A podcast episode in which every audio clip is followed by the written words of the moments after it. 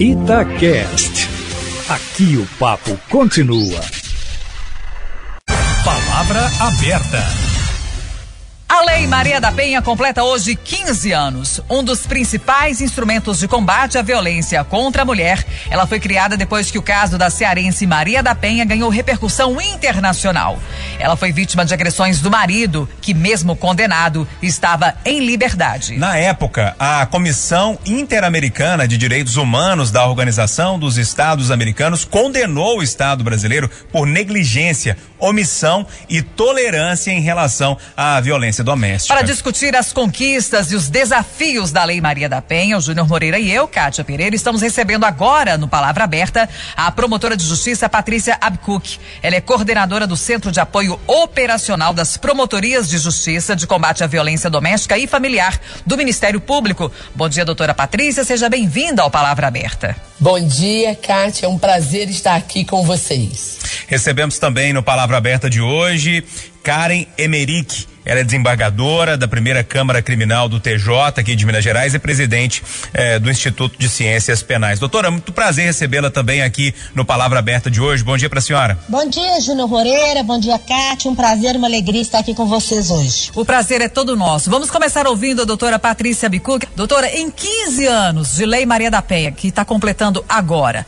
qual é a principal contribuição da lei para o nosso contexto aqui quando a gente fala de cultura, de costumes, quando o assunto é violência doméstica? Kátia, a Lei Maria da Penha é uma conquista histórica na afirmação dos direitos humanos das mulheres. Ela é a concretização da responsabilidade social do Estado. Ela é muito importante e, na nossa realidade, ela é um divisor de águas de como o sistema jurídico brasileiro tratava as questões de violência doméstica e familiar contra a mulher. É uma lei muito importante e que contribui muito para assegurar às meninas e mulheres uma vida sem violência. Eu vou colocar a doutora Karen também aqui na nossa conversa. Doutora, se a lei é tão boa assim, por que, que o Brasil ainda segue é, é, lá no topo do ranking, né, nas primeiras posições de feminicídio, hein, doutora? Pois é, é uma pergunta muito importante, Júnior. A Lei Maria da Penha, ela é uma das três legislações mais avançadas do mundo. Aí você me pergunta, né? Se temos uma das três leis mais avançadas do mundo, como que o Brasil está em quinto lugar do ranking dos países que mais matam mulheres? Como temos tanta violência? Essa lei precisa ser melhorada em quais aspectos, né? Ela é de fato uma lei maravilhosa. Ela, como disse a doutora Patrícia, é um divisor de águas. Mas, infelizmente, ela não saiu completamente do, papel. Significa dizer que, mesmo após 15 anos de existência, não conseguimos efetivar completamente a Lei Maria da Penha. Então, de que adianta estar escrito no papel se o que está escrito lá não é efetivamente executado? E por que que não é efetivamente executado, doutora? Porque nós, nós precisamos de políticas públicas efetivas, né? Que pode ser entendido como aquilo que o governo escolhe fazer ou não fazer e, para tanto, deverá ser é, direcionada verbas e investimentos, sem os quais as ações não podem ser executadas. Não há como você falar em efetividade de uma lei se você não tem verba e não tem pessoal para executá-la. Cabe ao governo, seja ele federal, estadual, municipal, elaborar e implementar as políticas para regular a vida social. É, seja uma política educacional, seja uma política de saúde. É, há, no campo das políticas para mulheres, há políticas de mulheres indígenas, de saúde reprodutiva, enfim. E nesse sentido, a Lei Maria da Penha incrementou essas políticas públicas para dar a essa efetividade. Como, como já foi falado, ela colocou em pauta o assunto, o que antes era velado. A gente percebia que sempre existiu essa violência contra a mulher, mas era uma violência velada. E a Lei Maria da Penha veio para dar voz, para dar vida, para dar visibilidade a essa violência. Então, o que eu acho? É preciso que as políticas públicas sejam efetivamente implementadas. E isso só pode acontecer se o governo direcionar verbas e investimentos para essa finalidade. Ô, doutora Patrícia, a senhora concorda nesse gargalo aí que a doutora Karen colocou, no seguinte sentido, ou seja, a lei é muito bonita no papel, mas ainda não tem uma aplicabilidade no dia a dia? É, Júnior, é, as palavras da desembargadora, desembargadora Karen estão corretíssimas, mas eu gostaria de é, abordar essa temática sobre um outro enfoque. A violência doméstica e familiar sofrida por mulheres e meninas é, é, violência de gênero, decorre dos valores sociais arraigados na nossa sociedade. Ainda somos um país machista, somos um país sexista, há um desvalor que se dá à conduta das mulheres. É, eu, ano passado, a ONU no, no, na época do, do, de comemorarmos o março, mês de março, mês da mulher, a ONU lançou uma pesquisa dizendo que no Brasil e no mundo, 90% das pessoas têm preconceitos sexistas. Então, homens e mulheres não são efetivamente iguais no nosso país. Embora, né, e aí a gente, para falar sobre isso, teríamos que falar como, é, é, ao longo dos anos, desde a Constituição de 1988, é, que plantou as sementes da mudança no tratamento legislativo e do enorme desafio que temos de garantir igualdade material para as mulheres. Mas a senhora acredita que nesses 15 anos a Lei Maria da Penha foi capaz de alterar o comportamento, a postura, principalmente dos agressores? Olha só, Kátia, eu sou uma pessoa extremamente otimista. Eu acho que o ponto mais importante da Lei Maria da Penha é dar visibilidade a essa questão. As pesquisas né, da, da, do Data Senado apontam que 99% da população brasileira conhece a Lei Maria da Penha. E é claro, é claro que nós ainda temos enormes desafios eh, pela frente, mas nós avançamos. A gente é, precisa, é, temos inúmeros desafios, especialmente aqueles relacionados a trazer a temática enfrentamento à violência doméstica e familiar para as escolas, a ideia de chamar os homens para essa para esse debate. E a gente tem algumas iniciativas já nesse sentido e a gente evoluiu, mas ainda há muito por fazer. Pois é, mas nessa evolução, do ponto de vista prático, por exemplo, alguém uhum. que pensava que era dono da mulher e que podia bater nela até matar porque terminou o relacionamento. Exemplo clássico. Uhum, claro. A senhora acredita que hoje essa pessoa pensa melhor? Eu acho que ao se chamar a atenção, a gente observa assim, Kátia, todos os dias, quando a gente liga a televisão, quando a gente abre os canais, quando ouve a rádio, a gente percebe o número, a, a visibilidade que se dá à violência sofrida nesse país. A pandemia deu ainda maior visibilidade, porque no Brasil e no mundo é, ficou evidente que é, dentro de casa as mulheres e meninas estavam expostas a mais violência. Eu acredito que essa visibilidade, esse assunto ocupado para a, a, todas as pautas tem sido positivo. Agora, a questão de mudar a postura de um agressor é um desafio posto. Primeiro, porque as pessoas não enxergam né, os, grandes desafios do enfrentamento à violência doméstica, porque a mulher que sofre não se dá conta, às vezes levam anos para que ela entenda que o que ela está vivendo é uma violência porque é tão naturalizado na nossa sociedade. E dois, o homem entende quantas e quantas vezes, Kátia, nas nossas audiências, o, o, os agressores falam para mim: não, doutor, eu não, bati, eu não bato em mulher, não, eu bati na minha. Então, assim, é, é, é uma cultura que a gente precisa reavaliar e modificar. Ô, ô, doutora Karen, é, eu senti a doutora Patrícia, apesar que no finalzinho ali ela foi um pouco pessimista, mas lá no início um pouco otimista com a mudança cultural que a gente tem vivido na cidade, no, no sentido de que, olha, daqui um tempo isso vai melhorar. A senhora acredita também numa melhora nessa relação é, de homem achar que a mulher ainda é propriedade dele? Claro que eu acredito. nós temos que acreditar, nós todos temos que acreditar, né?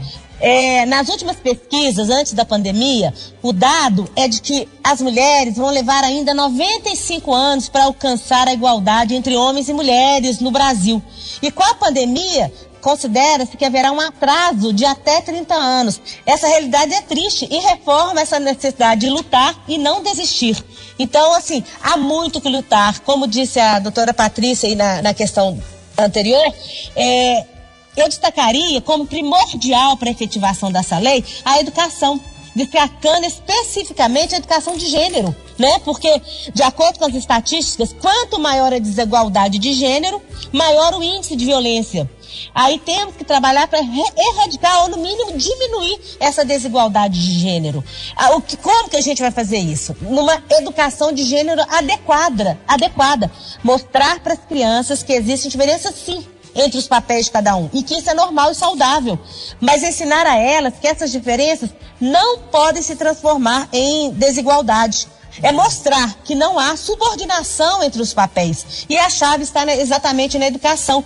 Eu acho que já passou da hora da, das escolas, seja ensino fundamental, ensino médio, faculdades, né, na formação do, do, dos advogados, e, e as escolas judiciais, os tribunais, o Ministério Público, né, na, na, formação dos promotores, enfim, de toda a rede, de toda essa engrenagem, trabalhar o, os profissionais que vão atuar nessa área com esse olhar de gênero. E isso é importante, isso é assim, eu acho que é fundamental para que a gente possa diminuir esse tempo que a gente ainda vai levar para ter essa igualdade, essa sonhada igualdade. Doutora Karen, a senhora está abordando um aspecto que envolve a cultura, que se leva um tempo, né, que atravessa até gerações. Mas hoje, do ponto de vista prático, por exemplo, o cumprimento de uma medida protetiva por que, que ele não é eficaz? E como? É, é só mesmo a questão de investimento, de política pública? Ou existe também alguma coisa dentro das,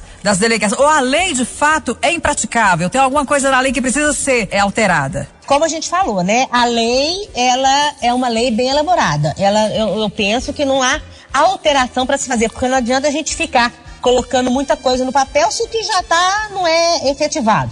Ah, quanto à efetividade das medidas, das medidas de urgência, Segundo uma pesquisa do raio-x do feminicídio, realizado pelo Núcleo de Gênero do Ministério Público de São Paulo, coordenado pela promotora Valéria Scarandi, entre os 364 casos analisados, apenas 3% das vítimas de feminicídio tentado ou consumado tinham solicitado ou obtido medidas protetivas.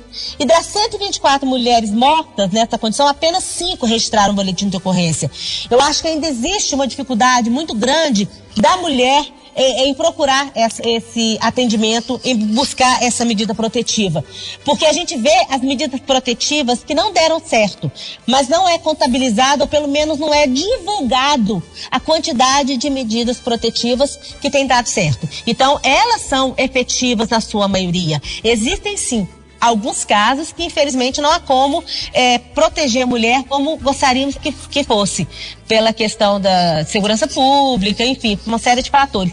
Mas o número de medidas protetivas efetivas ele é muito maior do que o número de medidas que não é, chegam no resultado satisfatório. Eh, desculpa, eu gostaria de complementar a fala da desembargadora Karen nesse tema, se for possível. Sim. É, o, é, como bem pontuou a desembargadora, exatamente, a gente não mede as vidas que salvamos.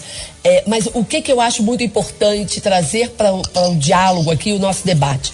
A medida protetiva, não sei se todos os nossos ouvintes é, sabem, é aquela previsão prevista na lei Maria da Penha de que em situação de violência a mulher pode comparecer à delegacia, ela pode acionar a PM e ela vai fazer, e hoje, inclusive, ela pode fazer isso online, através da delegacia virtual da Polícia Civil de Minas Gerais e fazer um relato da violência que ela sofre e pedir a medida protetiva. então, a medida medida protetiva. Nasceu na delegacia e é encaminhada ao juízo. O juiz, então, o delegado remete em 48 horas e o juiz aprecia em 48 horas. E ele pode fixar determinadas proibições do agressor chegar, se aproximar, manter contato. É, existem várias outras medidas, mas eu estou dando uns exemplos mais, mais corriqueiros. Pois bem, qual é o maior desafio, Kátia e Júnior, e claro, é, desembargadora Karen nossos ouvintes? É entender que a medida protetiva não é só um papel, ela é um papel que salva vidas, mas para isso é muito importante que as mulheres estejam em contato permanente com os órgãos de segurança pública e com os órgãos do sistema de justiça. Qual é a minha ideia? Qual o recado que eu acho importante dar aqui nesse espaço? Se uma mulher requer a medida protetiva, ela tem o direito de acompanhar o deferimento dessa medida, ela tem o direito de procurar o juiz, o promotor, é, a, voltar à delegacia, acionar a polícia de novo, se essa medida não for cumprida. A, a ideia que a gente tem, e recentemente é, a gente tem debatido muito sobre a avaliação de risco, que é um, um, instrumento importante que agora a gente conta no nosso país, mas a ideia é as mulheres têm que estar junto, elas têm o direito, por exemplo, nesse estado tão grande, de procurarem a promotora ou o promotor de justiça da sua cidade e falar sobre isso e dizer, olha, essa medida não está eficaz, porque o nosso trabalho é voltado à proteção. A gente acredita na, na, na, nas medidas protetivas e no poder que ela tem, elas têm de salvar vidas. Pois é, doutora Patrícia. Eu, eu só queria acrescentar isso, doutora Patrícia, que é, a importância da medida protetiva, principalmente para as mulheres, que as mulheres tenham a consciência da necessidade de se buscar esse apoio, porque muitas vezes elas, elas ficam. Olha, eu citei outro dia numa entrevista que eu dei uma palavra de uma policial militar que me foi dita há, há três, quatro anos. Nós temos o serviço da PVD, que é um, é um serviço maravilhoso, que é a patrulha de, de violência doméstica da Polícia Militar. Patrulha de prevenção, e uma policial, num evento que eu participei, teria me falado assim: Ah, eu fui visitar uma mulher que foi agredida. E eu perguntei para ela: É a primeira vez que seu marido te agride? E ela fala: Sim, é a primeira vez que ele me agride. Aí o filho: Não, mãe, mas semana passada ele te bateu. Ah, mas aquele dia eu mereci. Então, assim, nós, eu estou falando isso de três, quatro anos atrás, não é do século passado. Então, é muito importante que essa mulher tenha consciência que ela não mereceu apanhar, ninguém merece apanhar. Não existe. Nada ninguém gosta de apanhar, que a mulher fica com o agressor porque gosta de apanhar. Né? Ninguém gosta. Então, é importante esse movimento. E para isso eu volto naquele ponto que eu falei. A necessidade da capacitação de todos os eh, profissionais envolvidos nessa engrenagem. Porque para chegar um promotor, ontem, eu, anteontem eu vi uma live até, doutora Patrícia, de um promotor falando que ouviu de um colega dele que a rede de enfrentamento de uma determinada cidade do interior de Minas teria eh, orientado uma mulher o seguinte, ó, se for ameaça, que depende de representação, né? Tudo bem, você pode fazer agora. Se for lesão corporal e agora ela é ação penal pública incondicionada, uma vez que você entrou com esse processo, como diria antigamente, né, que deu a queixa, isso não volta mais.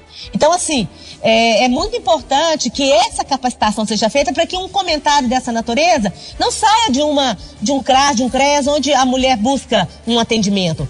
Sabe? Ó, você vai denunciar seu marido? Cuidado, se você denunciar, você não pode voltar atrás. Pelo amor de Deus, né? Então, assim, é a educação, de novo, a capacitação novamente, sendo imprescindível para o combate à violência contra a mulher. Doutoras, deixa eu entrar então num assunto interessante, pelo menos no meu modo de ver, porque a gente falou aí um pouco, um pouco de mudança cultural, mudança de percepção eh, da realidade. Nós falamos agora há pouco dos homens, né? Nessa questão de percepção de que a mulher é uma propriedade. Mas tem um problema que eu acho que a gente precisa dar um passo atrás, pelo menos no meu modo de ver, e atendendo as pessoas que ligam aqui para a rádio, e a Itatiaia é um para-raio desses assuntos, né? A gente escuta muito esses assuntos. Várias mulheres têm medo de denunciar porque é, conhece uma prima, uma tia, uma vizinha que denunciou a medida protetiva não funcionou e essa pessoa acabou morrendo, acabou apanhando mais. Como é que a gente faz para mudar a cabeça dessas mulheres e sim terem é, coragem, eu acho que é a palavra correta, de denunciar os homens que as agridem logo lá no início? Queria começar com a doutora Patrícia, por favor. É, Júnior, obrigada pela pergunta. Muito importante o papel que a Rádio Tatiaia faz é, nessa temática, trazendo esse assunto, dando espaço é, para que, que esse, tema seja tratado. Bom, primeiro, é, o, o, o, importante que a gente precisa pensar é que é um direito das mulheres acionar os serviços de proteção. Então, assim, a mulher não pode acreditar que ela, é, é, nas histórias difíceis, é claro, né? É, não pode acreditar que não vai dar certo. Mas é o desafio de entender que a denúncia, e é muito interessante, né? A gente tem na caixa d'água, na embalagem do batom, em toda e qualquer propaganda ou tema que se fala, sempre aparece lá, diz que 180, faça a denúncia. O, o desafio de nós é, é, fomentarmos a denúncia vem junto com o enorme desafio de acolhermos as mulheres que precisam de nós. Então, o que, que eu quero dizer, Júnior? Aquilo que eu disse antes, não é só um papel, não basta só a denúncia. A mulher faz a denúncia e ela tem o direito de acompanhar o andamento que foi dado àquela questão. Então, ela tem o direito, é, falando especificamente do Ministério Público de Minas Gerais, de procurar a promotora e o promotor de justiça da sua cidade, da sua comarca e acompanhar e narrar os episódios que ela sofreu. É claro, Júnior, desembargadora Karen, Kátia, nossos ouvintes, não é simples para uma mulher denunciar o seu companheiro, o seu marido, o homem com o qual ela tem filhos, o parceiro que ela es- escolheu na vida, do mesmo modo que não é fácil ela denunciar o pai, o irmão, as pessoas com quem ela tem vínculo familiar, ou então as pessoas que, com quem ela mora. Esse é o âmbito de atuação da Lei Maria da Penha. E quando a mulher finalmente tem coragem de pedir a proteção, normalmente depois de ter sofrido anos de violência, ela precisa ser acolhida. Ela precisa, ao longo do período em que ela precisa dessa proteção, ela precisa estar próxima dos serviços de atendimento, e aí é o desafio posto pela desembargadora Karen, da frequente qualificação de todos nós, para não desestimularmos. Muito ao contrário, o nosso papel é acolher e encorajar as mulheres que pedem nosso apoio. Pois é, doutora Karen. E na avaliação da senhora, como é que a mulher pode se sentir encorajada a denunciar, diante inclusive do nosso noticiário, que mostra cada dia casos mais tristes? É, Kátia, é uma situação muito difícil. O que, que eu penso né, a respeito dessa questão de denunciar? Essa mulher, ela precisa de um apoio é, não só financeiro, porque esse é um, dos fatores que dificulta, né, a questão dos filhos, como foi falado, mas também de um apoio de quem vai recebê-la. É comum a gente ouvir relatos, né? Infelizmente isso ainda acontece por exemplo, de uma mulher que está numa situação de violência, que não consegue sair por vários motivos, e procurar uma delegacia de polícia, ou uma, um, polícia militar, enfim, ou qualquer pessoa, um juiz ou promotor, enfim, e a gente ouvir assim, nossa, mas de novo, essa mulher está aqui outra vez. Então, assim, a gente não fazer juízo de valor pelos motivos pelos quais a, a mulher não sai daquela relação de violência né? É apoiá-la não só nesse movimento de buscar ajuda, como também nesse movimento de receber, né? A, de receber através daquele órgão que ela procurou. Então, assim, é fundamental essa capacitação justamente para que a mulher se sinta acolhida na sua, na sua notícia, quando ela leva a notícia do, da violência, para que órgão for, ela se sinta acolhida e não julgada. Então, é, é, essa capacitação vem novamente é, aqui na nossa fala. Então, acho que é esse movimento de, de,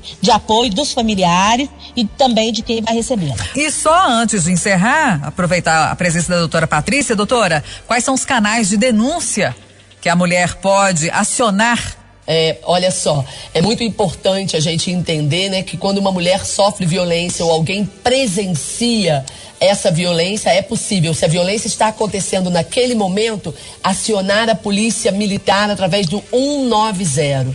Fora das situações de flagrante, é possível que as mulheres é, é, acionem, é, se conectem à, à, à delegacia de polícia virtual de, de, da Polícia Civil de Minas Gerais. O endereço é Delegacia Virtual Polícia Civil. Lá é possível fazer o registro da ocorrência dos crimes de lesão corporal, vias de fato, ameaça e descumprimento de medida protetiva.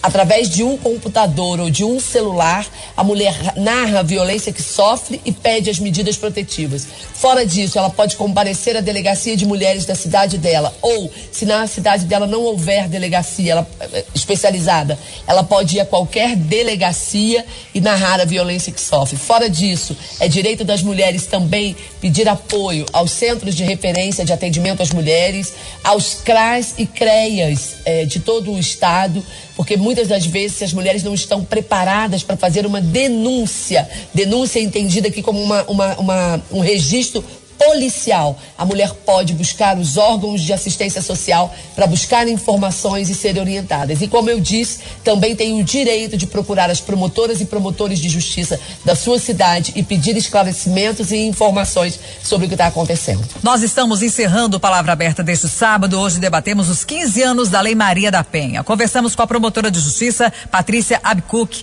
Ela é coordenadora do Centro de Apoio Operacional das Promotorias de Justiça de combate à violência familiar e doméstica. Doutora, muito obrigada pela sua contribuição aqui nesse debate. Bom dia para a senhora. Obrigada, Kátia. Obrigada, Júlio. Um abraço grande à desembargadora Karen, aos nossos ouvintes. É, eu agradeço esse espaço e digo que a violência doméstica e familiar contra a mulher é uma causa de saúde pública em relação à qual toda a sociedade tem um importante papel para mudar a realidade do nosso país. Que a gente siga firme, forte, fazendo a Lei Maria da Penha virar uma realidade na vida de todas as mulheres e meninas do nosso país. Obrigada. A Lei Maria da Penha foi debatida também pela desembargadora Karen Emerick. Ela é desembargadora da primeira Câmara Criminal do TJ e presidente do Instituto Ciências Penais. Eh, doutora, muito obrigado pelo debate, pelas considerações da senhora. Bom dia, bom trabalho. Eu que agradeço a oportunidade, também cumprimento a Rádio Tatiaia, cumprimento a Cátia, o Júnior Moreira pela oportunidade. Agradeço a oportunidade de estar também ao lado da doutora Patrícia, que eu tenho tanta admiração pelo trabalho que ela já faz já há alguns anos né, no Ministério Público, no, no combate a essa, a essa questão tão complexa, né, que requer o enfrentamento, superação de barreiras individuais e culturais que geram uma resistência a esse tema. E os avanços legislativos são a grande conquista e nós temos que cada vez mais trabalhar para conferir a efetividade aos instrumentos penais vigentes. Parabéns e muito obrigada aí pela oportunidade. Nós que agradecemos. Bom dia, bom fim de semana. Até a próxima.